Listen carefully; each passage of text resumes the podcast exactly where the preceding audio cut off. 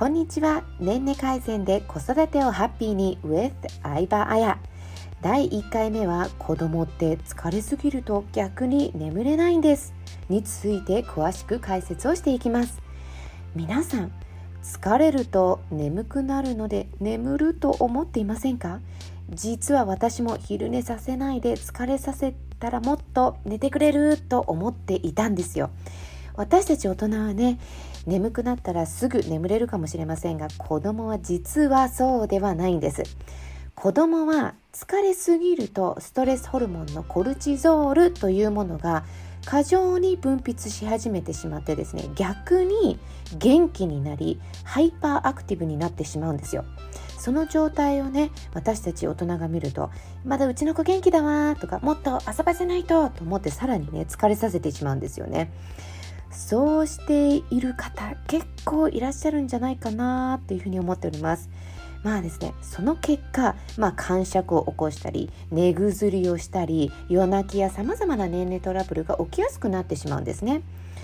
そういえばですね昼寝不足で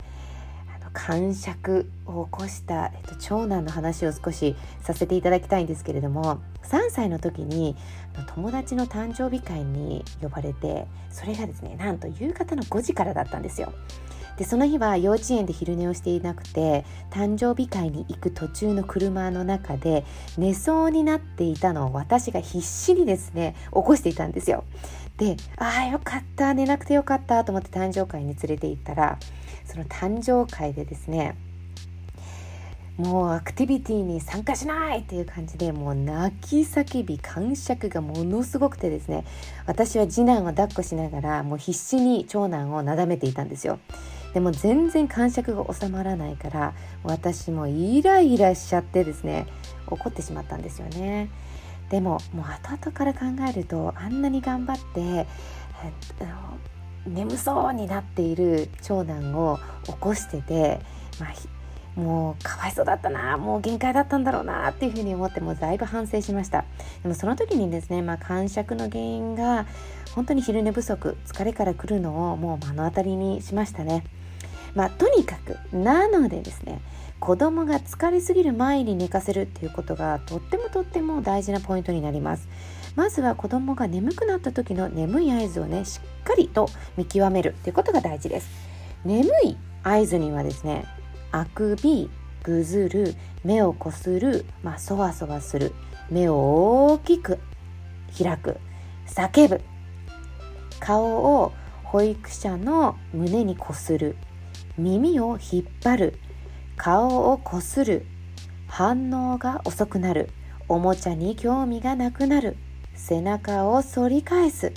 こける。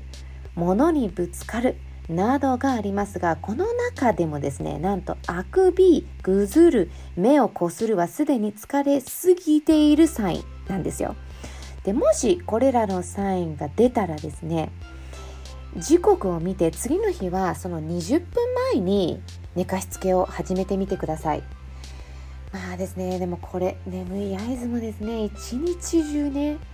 ずっと観察していられない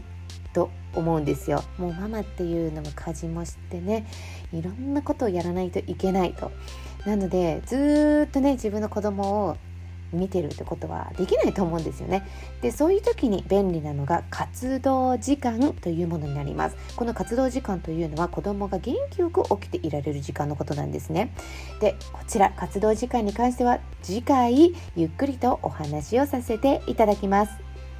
こちらのポッドキャストでは科学的根拠に基づいた年齢情報子育て情報私の経験や対談を配信していきます。私と一緒に年齢改善で子育てをハッピーにしていきましょう。